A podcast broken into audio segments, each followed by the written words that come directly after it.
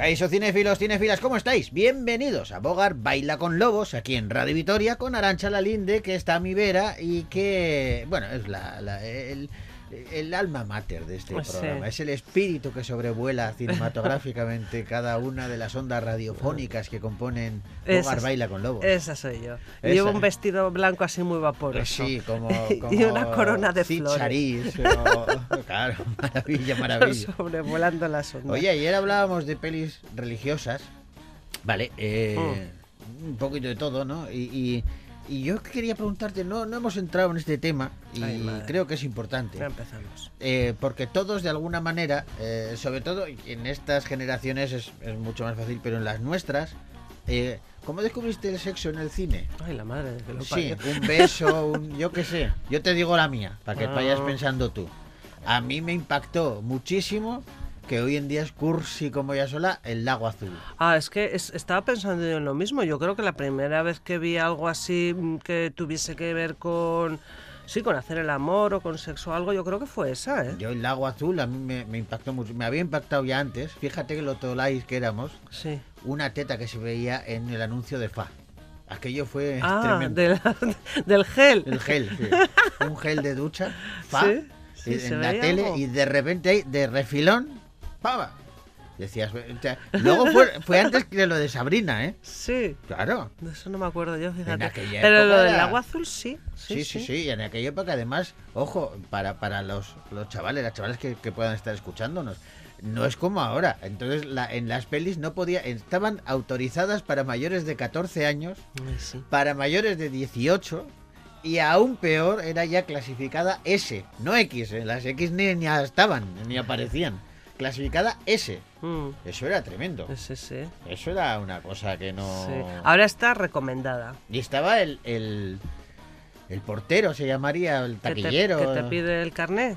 Sí, porque no era el que estaba en taquilla, sino era la, la, la persona, sí, yo creo que era un portero, que estaba en la sala del cine y como que sí pedía carne, como en la discoteca. Ah, sí, ¿eh? Cuando era para mayores de 18 años. Claro. Es, que, es que luego cambiaron las cosas. A ver. Luego ya se ponía no recomendada para mayores. Eso es lo que se pone ahora. Y bueno, bien, pues, pues eso empezó entonces y entonces ya era como más manga ancha, ¿no? O sea, Sí. te decían, no es recomendado, pero no está prohibido. Pero antes de aquello era autorizado para mayores de 18 años.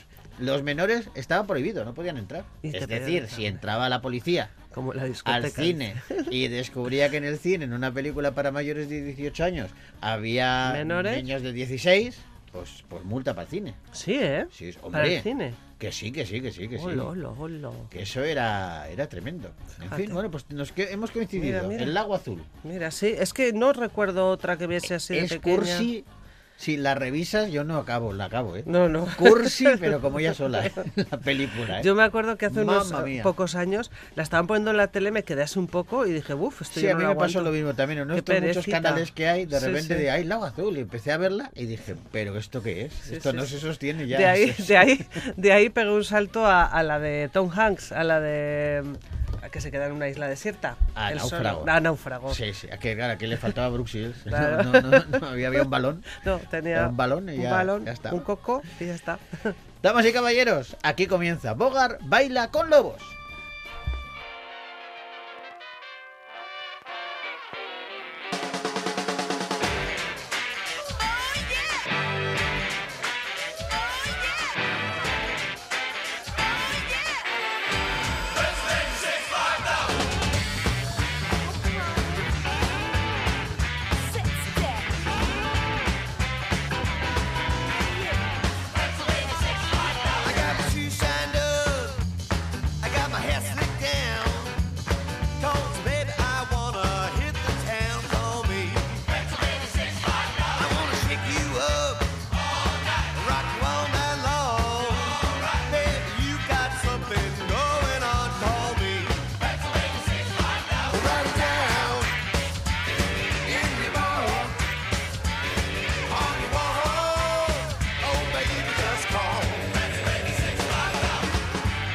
A empezar con música y dibujando sonrisas. Una comedia, una comedia que gozó de mucho éxito en su momento. Andrés Pajares era el principal protagonista y tuvo hasta secuela. Era la adaptación de un cómic de Iba muy conocido y tenía canción propia. Así suena Máquina Baja. Somos peligrosos, somos peligrosos y nos llaman maleantes. ¿Por qué? Por respirar sin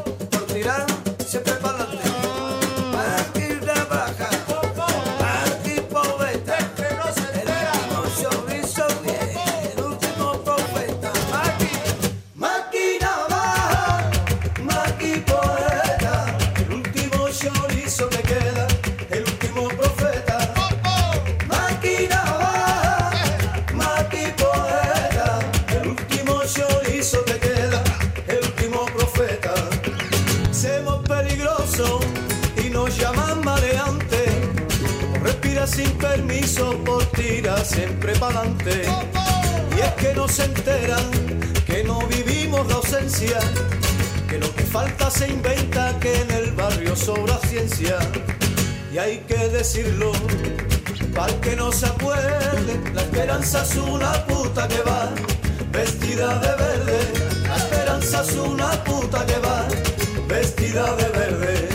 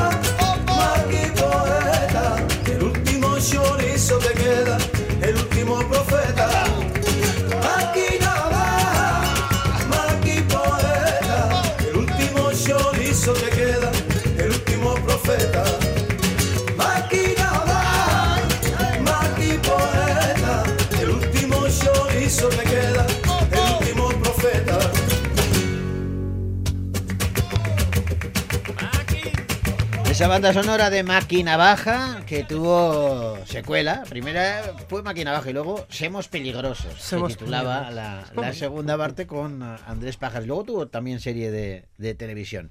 Nosotros nos quedamos con el cine y lo que hacemos es sumergirnos ya en los estrenos que han llegado a las pantallas gasteiztarras esta misma semana. Nos vamos al cine.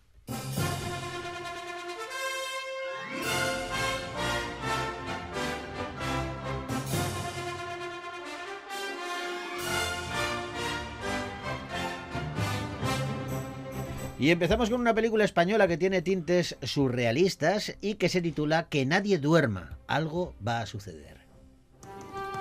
Ahora, Bien, ya está. ¿Dónde están? se han ido. ¿A, a dónde se han ido?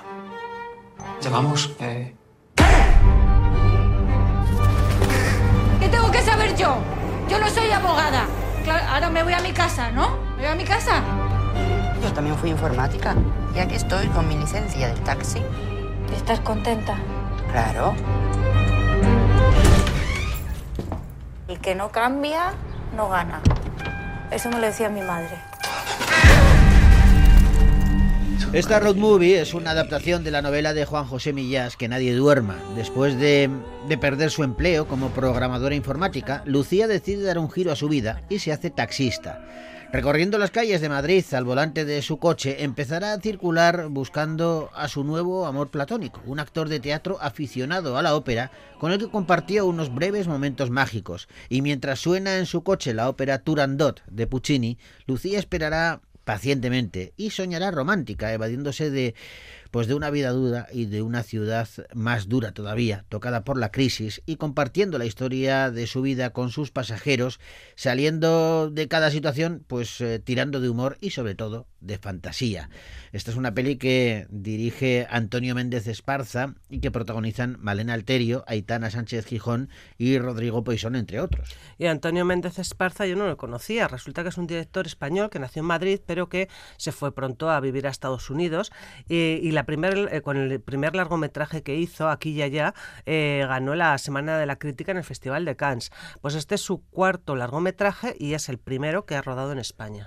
Bueno, eh, como decíamos, bueno, tiene un elenco importante, pero sin duda destaca el trabajo de Malena Alterio, que ha recibido unas críticas fabulosas y no es nada fácil el papel que le toca desempeñar. Así que yo creo que lo mejor es que, que la saludemos. Malena, ¿cómo estás? Pues muy bien. Oye, antes de hablar directamente de, de la peli, eh, ¿cómo llevas? ¿No da un poco de vértigo cuando haces eh, eh, un trabajo como el que has realizado para que nadie duerma y de repente eh, te empiezan a poner por las nubes, empiezan a decir que es una, una interpretación fabulosa, Que, la- que es real, que es real, pero eso no da un poquito de vértigo? Hombre, estoy un poco abrumada y, y gratamente sorprendida, pero sí es verdad que ha sido de repente una avalancha de felicitaciones que, hombre, yo contaba con que la peli era chula y era interesante y que molaba, pero eh, tanto, tanto, no sé. Bueno, aquí estoy haciendo la digestión, ¿eh? No te creas. Oye, que salvando las distancias te han comparado con Robert De Niro. Hombre, no sé, bueno, sería la versión de Usera de De Niro, ¿no? No sé, vers- versión femenina de Usera. Es una, es una historia fantástica y a mí lo que me parece eh, que es muy complicado eh, como actriz es tener que dosificar eh, ese, ese mundo eh, de ficción eh, que se crea tu protagonista, pero que, que está mezclado con la, con la realidad. ¿Cómo, cómo, cómo lo logras hacer para, para, para no perder el norte? Bueno, porque he tenido buena dirección. Hemos, es un trabajo muy, muy especial en el sentido de que no. eh, la forma de trabajar de Antonio Méndez Esparza, el director, eh, es distinta a las que yo había eh, hecho hasta ahora y él hemos trabajado muy en cron- cronológicamente, aunque ya en bajo terapia también lo hicimos en cronológico, pero esta peli como el viaje era más intenso y le pasaban muchas más cosas, eh, eh, me facilitó el hecho de que yo ya había pasado por distintos estados a lo largo de la película. Y luego también el hecho de que mm, se fue construyendo sobre la marcha, no te creas que había, había aromas, sabores, eh, ideas acerca de lo que podría llegar a ser Lucía, pero mm, pero eso lo fuimos haciendo entre todos, en mi trabajo, la dirección de Antonio, el vestuario, la peluquería, eh, maquillaje, la fotografía, la forma de, de improvisar, la- lo- el elenco elegido, o sea, como que todo fue configurando eh, la construcción de esta de este personaje tan que le pasan tantas cosas y tan con esa vida interior tan intensa. Yo no sé, Malena, si estaba todo milimétricamente preparado o realmente el personaje, eh, tu personaje tiene vida y, y va, va creciendo a lo largo de, de la película. No, como te cuento, eh, se fue todo construido, no había nada preparado y en- incluso, o sea, no es que no hubiera nada preparado, sí, sí que lo había, había Sí, sí, hay claro. un- está un- una, Hay una novela, base, está un guion y está una historia y eso era sobre lo que nos sosteníamos, pero mm, eh, Antonio trabaja mucho con la improvisación y entonces se fue cocinando y, y él mismo es bastante alérgico y no le gusta nada lo que esté eh, preparado, digámoslo así de alguna manera. Es como que, mm, eh, bueno, él como que trata de capturar el momento, el presente, lo que está sucediendo, la realidad eh, de que está aconteciendo en ese instante. No va con una idea de yo quiero que en esta escena pase esto y de esta manera, sino que él ponía cámara en sitios magistrales, por cierto, eh, muy bien contado, eh, y capturaba la realidad del momento. Qué bueno. A ver, hemos hablado antes, medio en broma, de Robert De Niro, pero es cierto, tengo entendido que sí que eh, hablabais mucho de, de ese personaje de Taxi Driver durante la construcción de la película. Bueno, mucho no, mucho no. Lo que pasa es que cuando uno va a hacer de taxista, pues mira ahí en la filmografía a ver quién hay de Claro, taxistas. claro. Y entonces vimos, eh, yo revisé el, ta- el Taxi Driver y Night on Earth, que también hay taxistas y yo qué sé, también qué más, no sé, eh, ahora no recuerdo qué otras películas, pero bueno, es como que uno trata de llenarse de cosas para que, que, que, que te enriquezcan a la hora de contar y llenar ese personaje. Pero dentro de todos los, los pesares eh, que tiene tu personaje, es cierto que transmite y irradia como un optimismo. Sí, eso es lo chulo de, de ella, ¿no? Que y lo que me me, me, me, me atrapa, que es muy humana y que tiene ganas de que las cosas le salga bien y lejos de hundirse, la tía pues tira para adelante y con mucha alegría y con mucha fantasía. Y tú, que bueno, luego le pasa lo que le pasa, pero pero jolín mucha gente a lo mejor incluso me incluyo a lo mejor, que, que el- si la vida te da esa voltereta que le da a ella y la dejan con una mano detrás y otra delante porque la despiden del Sí, sí. trabajo. Y ella decide cogerse la licencia de un taxi pues a lo mejor alguien lo viviría o muchos lo viviríamos como un fracaso o como ¿por qué me toca vivir esto? O- y ella no ella es eh, es optimista y piensa que algo bueno le va a pasar y se monta en su taxi en su fantasía en su cabeza. Ahora que se empieza a, a- a preocupar la gente y, y como debe de ser por la salud mental y existe esa implicación, eh, de alguna manera eh, tu- esta película y este personaje también ahonda en eso, ¿no? Bueno, sí, sí, hay, hay algo de eso también, es verdad. Lo, lo bonito y rico de este proyecto es que hay muchas capas y muchos temas, y entre esos temas sí que la salud mental está presente. Ah. Y mm, bueno, y este mundo también de millas, en donde mezcla la realidad y la fantasía, y que uno nunca sabe si lo que le pasa a Lucía es real o está en su cabeza, y también cómo ella tiene que inventarse o sostenerse un mundo para poder soportar tal vez un pasado que, que no es del todo bonito en relación a su madre y bueno, ella se va construyendo su propia historia para poder sobrevivir. Esa fantasía eh, que en, en el caso de esta película se apoya en lo oriental. eh, eh, que- que Una de ellas, sí. Os, os genera como otro universo, ¿no? Claro, es que es otra de las capas, porque aquí llegamos a Sí, sí. Turandot, que ella se queda absolutamente prendada de su vecino, que a su vez está haciendo algo que tiene que ver con Turandot, la ópera de Puccini, y ella, bueno, pues, pues se empieza a meter ahí y empieza a fantasear y a, mm, y a identificarse quizás con ese personaje tan, esa mujer hierática que, que pone a prueba a los hombres con esos tres enigmas. ¿Dónde, dónde te, te encuentras, te desenvuelves más a gusto, Malena? ¿En, en una película eh, compleja eh, como es eh, Que nadie duerma, eh, pero que luego te, te puede dar tantas satisfacciones? En, eh, en una, sin quitar, por supuesto, mérito a una, a una película de comedia. Hablabas antes de Bajo Terapia, por ejemplo, también, ¿no?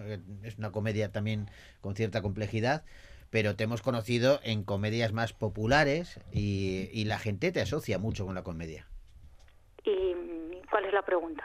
¿Qué- ¿Dónde, dónde te desenvuelves eh, más ah, a gusto? igual que, que donde me... Bueno, a mí lo que me gusta es mi oficio, me gusta trabajar, me gusta estar en proyectos interesantes y estoy muy satisfecha y contenta con el camino recorrido, independientemente de si es una comedia o si es un drama o si es una obra de teatro compleja y absurda o un, no sé, o un vodevil eh, de entradas y salidas. Nos- tengo la fortuna de que me han ido ofreciendo muchas cosas muy distintas y eso es lo que me gusta. Qué bueno.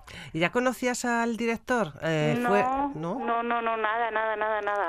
Yo mm, me llega este proyecto eh, con un entusiasmo brutal por parte de mi repre y como tantas otras veces que te llaman y que te ofrecen, la verdad que tenía un poco de escepticismo porque hay muchas veces te llaman y luego los proyectos no llegan a hacer. Eh, en este caso también me decía, bueno, pues sí, este es una adaptación de una novela de Millás, y, pero no sabemos cuándo, no hay guion, no sabemos si... eh, bueno, en fin, había como mucha incertidumbre, así como hay en la película también esa incertidumbre. Y, y finalmente, bueno, pues, pues aparece pasan los años, porque fíjate cómo cuánto cuesta y cuánto tiempo requiere levantar un proyecto en el cine es brutal. La gente debería saber Sí. que para levantar una película, uff, hace falta muchas manos, muchas cabezas, tocar muchas puertas, convencer a mucha gente. Pero bueno, está gente de Wanda y, y aquí y allí Pedro Hernández, que son valientes y se meten en proyectos bizarros, en donde ponen el acento no solo en, en hacer cosas para generar dinero, sino proyectos mm, de autor. Bueno, pues al final consiguieron el dinero y, y se hizo la, la película. Pues mereció la pena, menos mal, Desde que, que luego que existen sí. esas personas y que nosotros lo decimos muchas veces, ¿eh? que hasta el último personaje, la última persona que, que está que participa en un, en un largometraje es parte fundamental, porque está todo es un engranaje que como Mm. algo se descuadre, la peli no sale. Sí, Y- sí, no, no, es que todo va sumando. Es, es lo bonito también, ¿no? De- del cine, del teatro, de la tele, el trabajo en equipo y todas las, las engranajes que y las piezas que configuran el resultado final, y eso me encanta. Oye, para terminar, Malena, eh, hablábamos, comenzábamos la, la charla hablando de, de bueno, pues el, el momento dulce que vives gracias a, a esta película, que, que, que- que- que están recibiendo unas críticas fantásticas y en concreto muchas dirigidas a ti y a tu personaje. Eh, eh, ¿Cómo llevas el- este tema, el tema de los premios, las críticas? Yo- hace poco me decía una compañera tuya que, que hablando también de la salud mental, en este caso de actores y actrices, que ella le habían recomendado no leer nunca críticas, ni las malas ni las buenas, ninguna. Bueno, yo no soy muy amiga de andar leyendo cosas eh, y trato de, bueno, ser un poco, mm, pues eso, de no tratar de creerme demasiado, eh, pues ni lo bueno ni lo malo. Sí. Mm, ¿Y qué tal lo llevo? Hombre, ¿sabes lo que pasa? Que, que de repente sí que siento que en este proyecto y también en el anterior y en el anterior, porque son pelis, eh, los últimos tres proyectos que he estado bajo terapia y mamá no en redes, son pelis muy distintas las Sí. tres que me han aportado las tres muchas cosas bonitas y que es en esta última donde parece que ha sido más la conexión con, con la gente por lo especial que es, mm, eh, aunque las otras también lo sean, pero bueno, que mm, me he perdido. No, que lo, que lo llevas bien, que, que- que no que lo haces... llevo bien, Sí. que sí, que sí, que, que lo de los premios y el éxito, pero bueno, que con calma, vamos a ver, que tratar de, de, que- no de no creértelo demasiado y supongo que mm, Entiendo que Eh, si llegan buenas críticas y, y llegan premios, bienvenidos sean, pero sí, pero te entiendo ese distanciamiento que hay que mantener para lo bueno y para lo malo. Claro. Que sí. Oye, pues nosotros Disfruta te mucho. felicitamos, sobre todo te deseamos eso, que lo disfrutes, disfruta Bueno, al muchas tope. gracias. Eh, gracias. nosotros vamos a disfrutar de, de esa película, que nadie se due- que nadie duerma, que algo va a y que nadie se suceder. duerma, por favor. No, hombre, no, no, no, pero en la peli no se va a dormir nadie, si es, si es una gozada, o sea que la recomendamos y Malena, te mandamos un besazo Bueno. enorme y a seguir gozando de, de tu oficio. Bueno, muchas gracias. Un abrazo. Un abrazo. Adiós, Adiós. agur, chao, Adiós. chao, chao.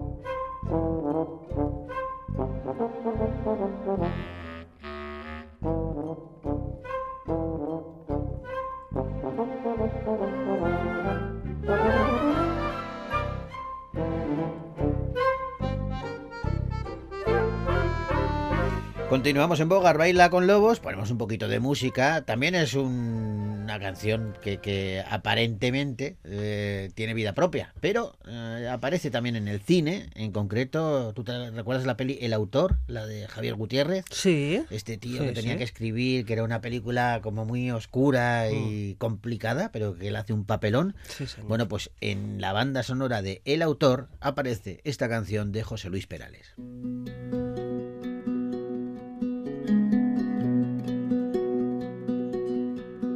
Algunas veces, estando solo estás acompañado, haciendo nada, jugando con el humo de un cigarro, o en la ventana, mirando cómo nace el sol. Algunas veces, en el olvido estás acompañado pensando en alguien o con tu viejo libro entre las manos o en una playa contando tu secreto al mar. A veces uno siente soledad estando acompañado y escucha una palabra sin valor y nace una sonrisa sin verdad y miras tu reloj y buscas el momento de escapar y a la hora del silencio no queda nada. Algunas veces en el silencio estás acompañado, poniendo alas al sueño que la noche te ha dejado. La ventana mirando cómo muere el sol. A veces uno siente soledad estando acompañado. Escucha una palabra sin valor y nace una sonrisa sin verdad. Y miras tu reloj y buscas esa historia que inventar y a la hora del silencio no queda nada, nada,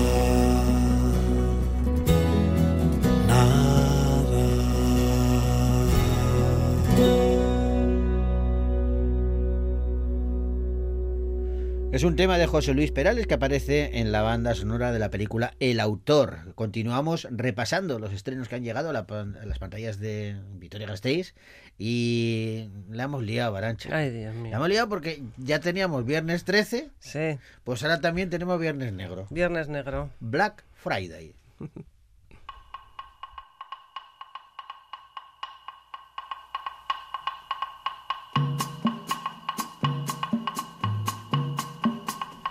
En la región de Plymouth, en Massachusetts, se toman muy en serio las festividades del Día de Acción de Gracias, que es una fiesta que, bueno, se originó en dicha región. Se coloca la mesa, llegan los visitantes y se inician las celebraciones, los festejos. Pero la llegada de un invitado no deseado, mm, yo no, lo, no sé si lo llamaría invitado no deseado. Igual no era invitado de Es que es un asesino en serie. Ah, bien. Entonces yo no sé si a un asesino en serie le puedes llamar un invitado no deseado a una fiesta del Día de Acción de Gracias. Pero bueno, el asesino en serie va a aterrizar en, en ese lugar y los habitantes de Plymouth se van a asegurar de que de que pues no les pase nada. Lo que pasa es que eh, fíjate lo que pone en, en, En en el argumento que sí. manda la- de la peli. El asesino en serie se va a asegurar de que no queden sobras al final del día. Me encantaba esta ciudad. Lo que ocurrió en Black Friday.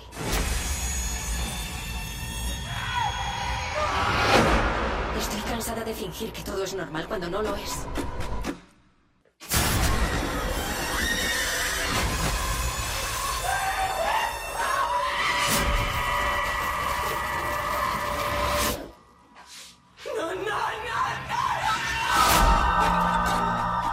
Vamos a ver una cosa, vamos a ver una cosa. Ver. El, el Black Friday no es también lo del viernes barato.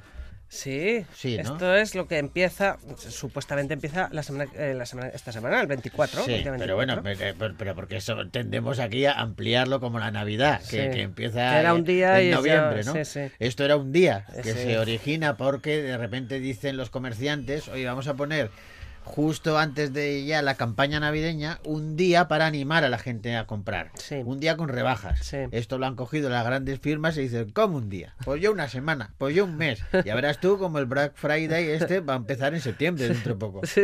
Porque la, la Navidad ya comenzó el día después de Halloween. Sí, sí, es Salió verdad. la mujer María Carey. ¿es, María no? Carey, ahí estaba. Sale ella. María Carey, que es es alucinante porque ella misma ya se ha autodenominado la embajadora de la Navidad. Claro. Y esta mujer sale el día siguiente de Halloween sale y dice, forrarse. ya ha comenzado la Navidad. Ella Punto pelota. Claro, cada vez que cuanto oye- más suene la canción, más Claro, cobra. Cada vez que oye los acordes hace en su cabeza cling, cling. Qué cling, gozada, cling, ¿eh? cling, Yo como firmaría eso, ¿eh? Vivir de una canción. O sea, hace una canción y toda tu vida, pero vivirá cuerpo rey, de reina en esta Jolín, ocasión. ¿qué te digo? Madre mía. Bueno, que nos hemos ido de... sí.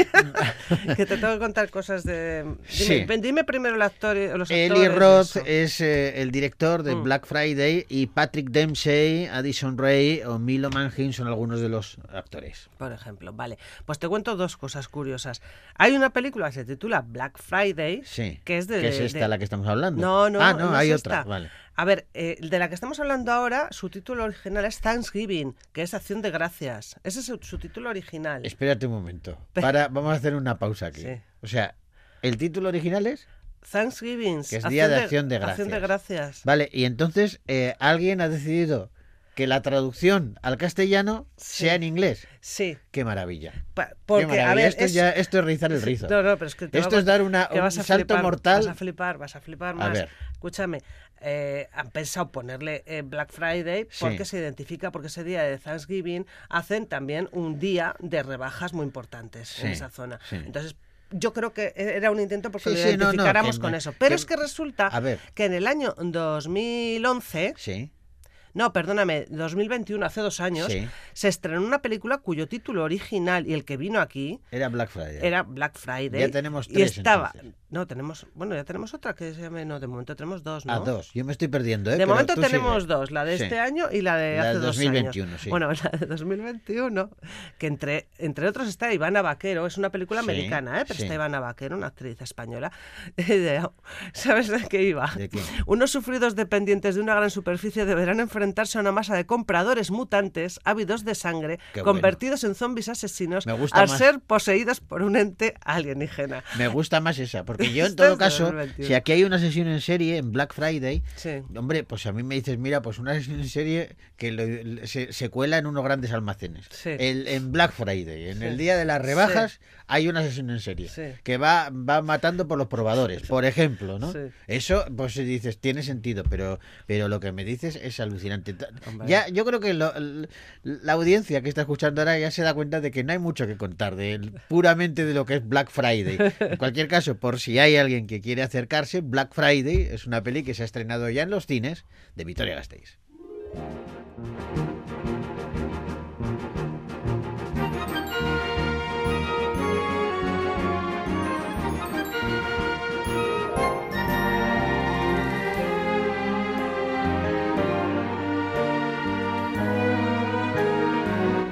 Yo creo que esta es la cuarta, pero tampoco me hagas mucho caso porque ¿tú has visto alguna peli de los Juegos del Hambre? La primera vi. Yo ni una. Yo sí, yo vi la ni, primera. Ni la primera. En cualquier caso, llega, creo que es la cuarta parte, ahora lo vamos a corroborar, que se titula Balada de pájaros, cantores y serpientes.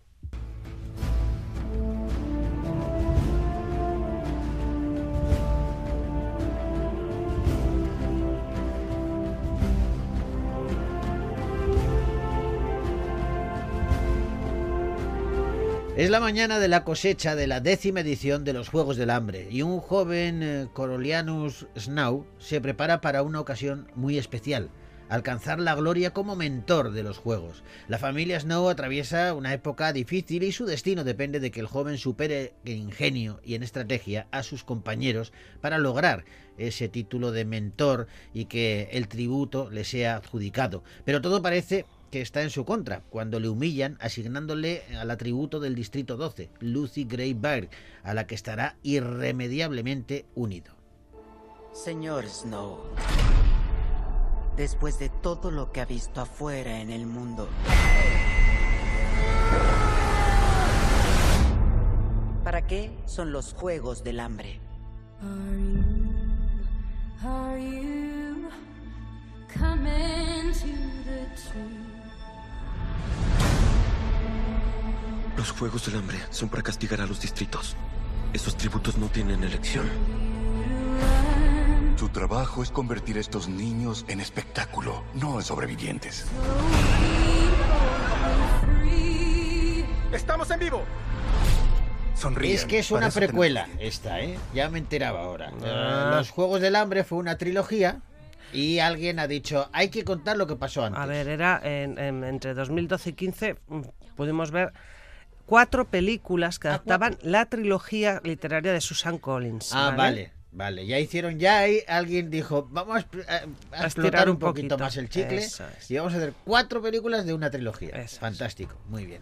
Y entonces ahora han decidido, yo creo que eh, hay gente que ha visto esas cuatro pelis, pero no sabe ¿De cómo empezó todo. Eso es. Entonces, el nuevo libro de la saga es esta, Balada de pájaros, cantores y serpientes, que El ejerce título, de una pregunta te voy a hacer. El título, el subtítulo es de Balada de pájaros, cantores y serpientes.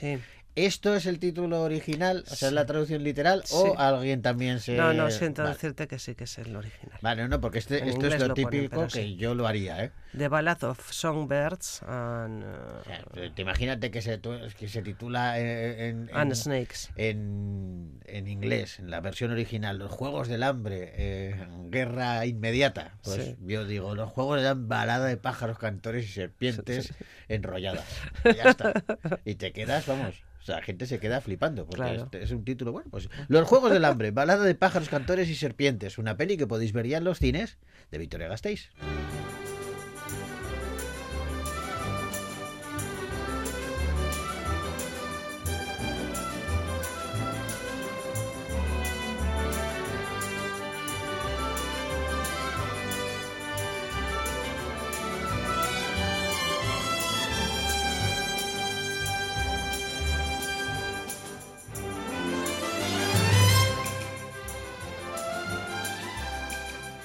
Vamos ahora por una peli eh, que es de animación y tiene muy buena pinta. Dirige Isabel Erguera y se titula El sueño de la sultana.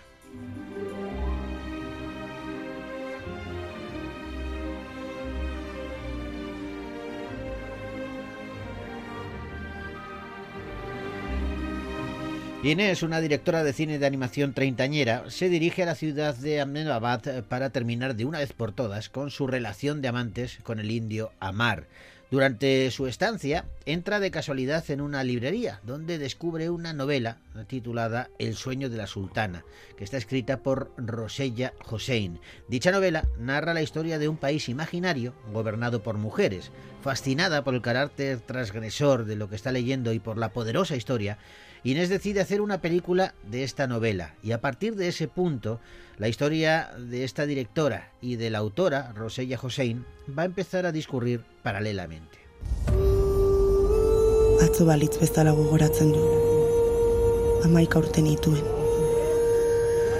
Handik pixka batera, gizon bat begira neukan. Erne. Eta bihotza gelditu egin zitzaidan. Emakume izateagatik, beldurra sentitu nuen lehen aldia izan zen.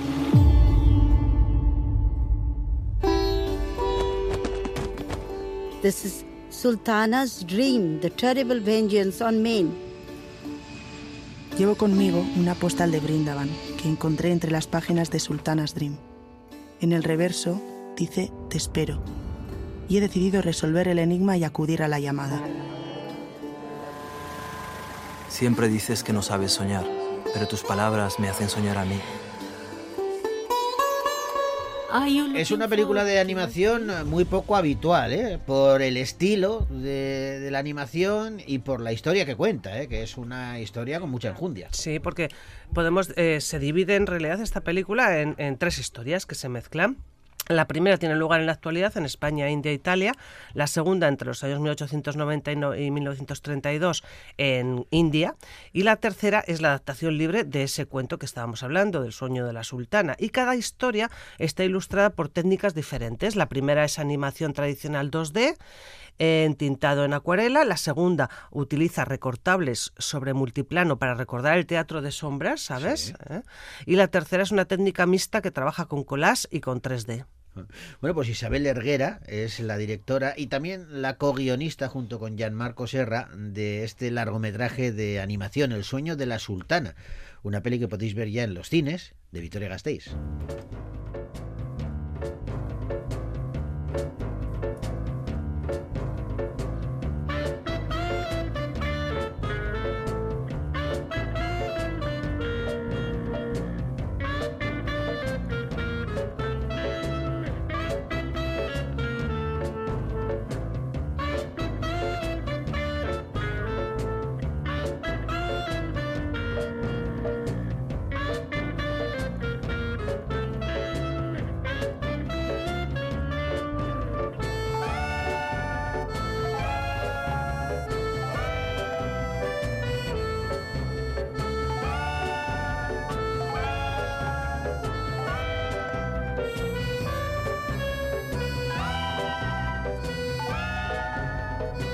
Sabes que la semana pasada hablábamos de que se reestrenaba en cine con una versión mejorada El Señor de los Anillos, la primera película, La Comunidad del Anillo. Bueno, pues lógicamente esta semana llega a los cines de Gasteiz la segunda, la de las dos torres.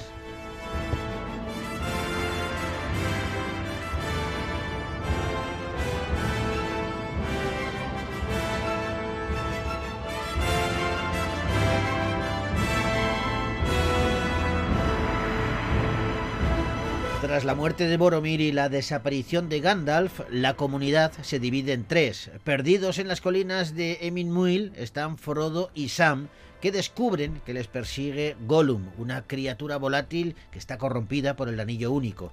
Este promete a los hobbits conducirles hasta la puerta negra de Mordor. Por otro lado, Aragorn, Legolas y Gimli atraviesan la Tierra Media y llegan a Rohan, el reino de Theoden. El anciano rey, manipulado por el espía de Saruman, el siniestro lengua de serpiente, ha caído en las redes del malvado mago. Eowyn, la sobrina del rey, descubre en Aragorn a todo un líder. Y por otro lado, los terceros son los hobbits Merry y Pippin, que estaban prisioneros de los Uruk-hai, han escapado y descubren en el misterioso bosque de Fangorn a un aliado inesperado, Bárbol, guardián de los árboles y representante de un antiguo pueblo vegetal que Saruman había diezmado. ¿Qué asuntos traen a un elfo, un hombre y un enano a la marca? Explicaos. Seguimos el rastro de una partida de Uruk-hai hacia el oeste. Tienen cautivos a dos de nuestros amigos. Buscad a vuestros amigos, pero renunciad a toda esperanza.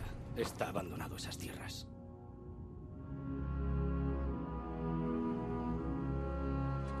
Nos hemos perdido.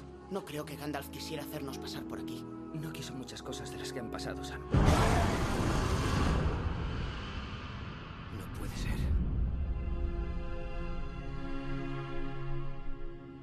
Vuelvo a vosotros. Peter Jackson continúa con la trilogía del Señor de los Anillos en esta segunda parte, Las dos torres, en donde reúne al mismo reparto con alguna que otra incorporación, pero todos ellos están encabezados por Elijah Good, Sean Austin o Viggo Mortensen. Mm, Viggo Mortensen, que no fue la primera elección para el papel de Aragorn. Ah, no digas. Pe- no, no, pero desde que fue seleccionado, pues el tío lo dio todo para sumergirse en el mundo mágico este de la Tierra Media y, y son famosas las iniciativas que tenía, pues por ejemplo, de dormir con su caballo o de salir de acampada con sus compañeros para estrechar lazos personales, por ejemplo.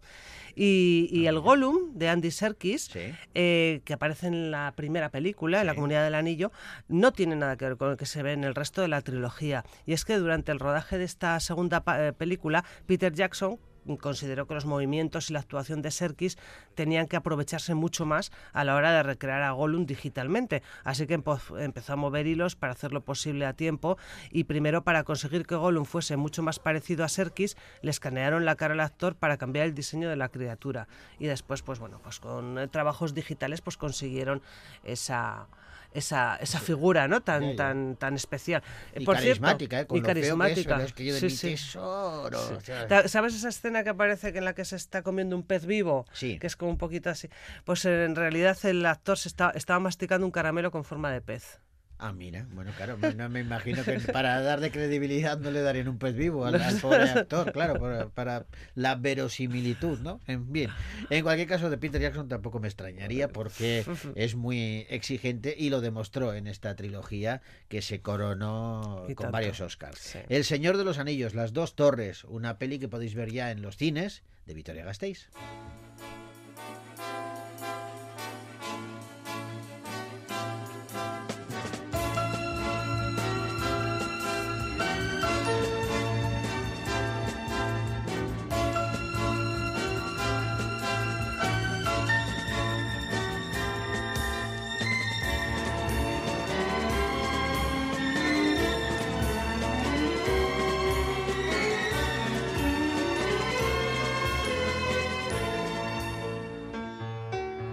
La semana pasada te contaba, Aran, eh, eh, que se va a estrenar el año que viene una peli que, bueno, pues a todos los que hemos vivido cinematográficamente la década de los 80 nos toca de cerca. Porque ya hace un par de años resucitaron los cazafantasmas y ahora vuelven con cazafantasmas Imperio Helado. Nos encontramos eh, con una secuela de lo que te decía, Cazafantasmas Más Allá, esa peli de 2021, y esta sería en concreto la quinta película de la franquicia Cazafantasmas. Eh, de nuevo vamos a ir a bueno, pues a ese escenario clásico eh, de las películas ochenteras y noventeras, Nueva York, ese icónico parque de bomberos donde comenzó todo, donde tenían su cuartel general. Allí una nueva generación de cazafantasmas, formados por Trevor y Phoebe, los nietos del difunto, del difunto Egon Spengler, van a seguir los pasos de su abuelo y van a aprender cómo capturar fantasmas junto a su madre Kaylee y Gary Groverson, el profesor que es muy aficionado a la sismología y que ya se unió a ellos en la película anterior. Pero esta vez, ojo, porque la amenaza se llama el escalofrío fantasma. Por primera vez en la historia, la gente ha muerto congelada en pleno mes de julio, cuando una tormenta mortal de hielo va a azotar la ciudad de los rascacielos. Será entonces cuando los nuevos cazafantasmas, con ayuda de los veteranos, unan sus fuerzas para proteger su hogar y salvar el mundo de una segunda edad de hielo fantasmagórica. Parece que hoy continúa la ola de calor. Tenemos alerta por altas temperaturas en Nueva Jersey y las sensaciones de casi 40 grados.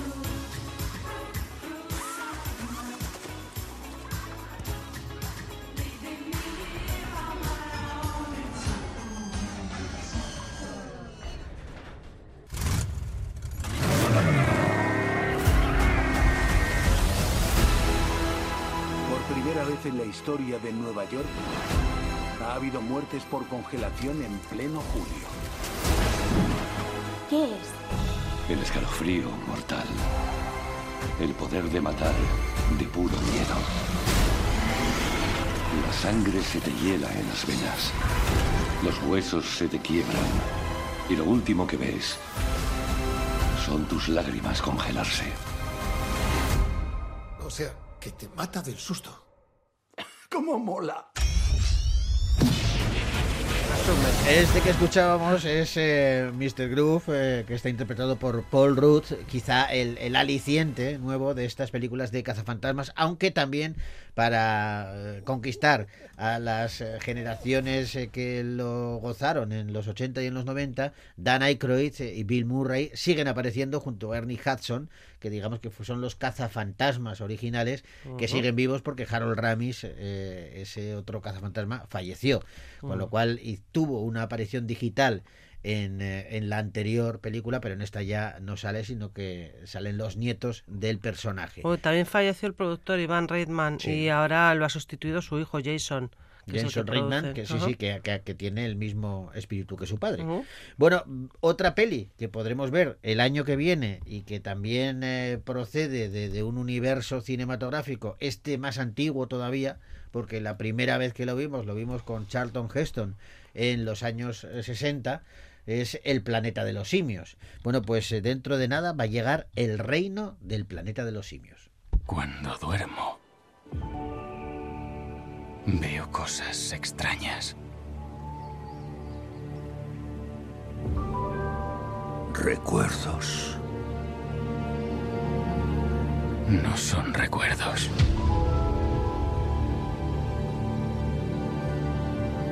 Son cosas nuevas. Lo veo todo.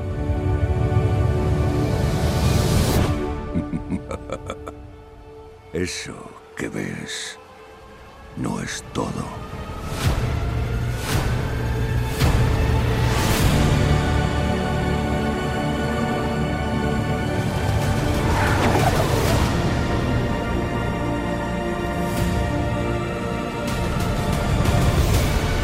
Ambientada varias generaciones en el futuro, tras el reinado de César, es el momento en el que los simios son la especie dominante que vive en armonía y los humanos se han visto reducidos a vivir en la sombra como esclavos.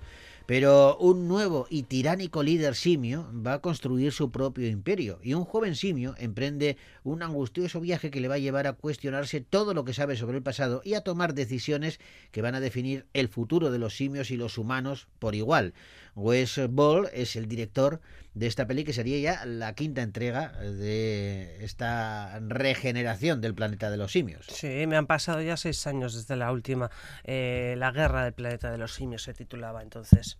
Bueno, pues eh, Westworld es el director y Owen Teague, eh, Frilla Allen, eh, Peter Macon y Kevin Durant son algunos de los protagonistas junto con el veterano William H. Macy que reaparece de nuevo en esta producción de la 20th Century Fox, eh, que ahora se llama 20th Century Studios, porque van cambiando los nombres para para confundirnos un poco. El reino del planeta Vale. de los simios, la vamos a ver también. ¿eh? Eran dos pildoritas con las que queríamos hoy llegar al final de- del programa, ese cazafantasmas, imperio helado y el reino del planeta de los simios.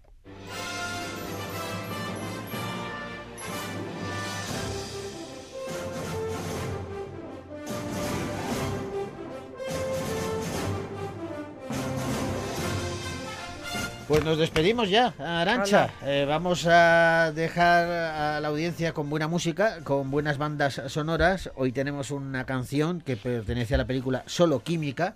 El grupo que la canta se llama Miss Cafeína y con ellos os decimos hasta la semana que viene. Agur.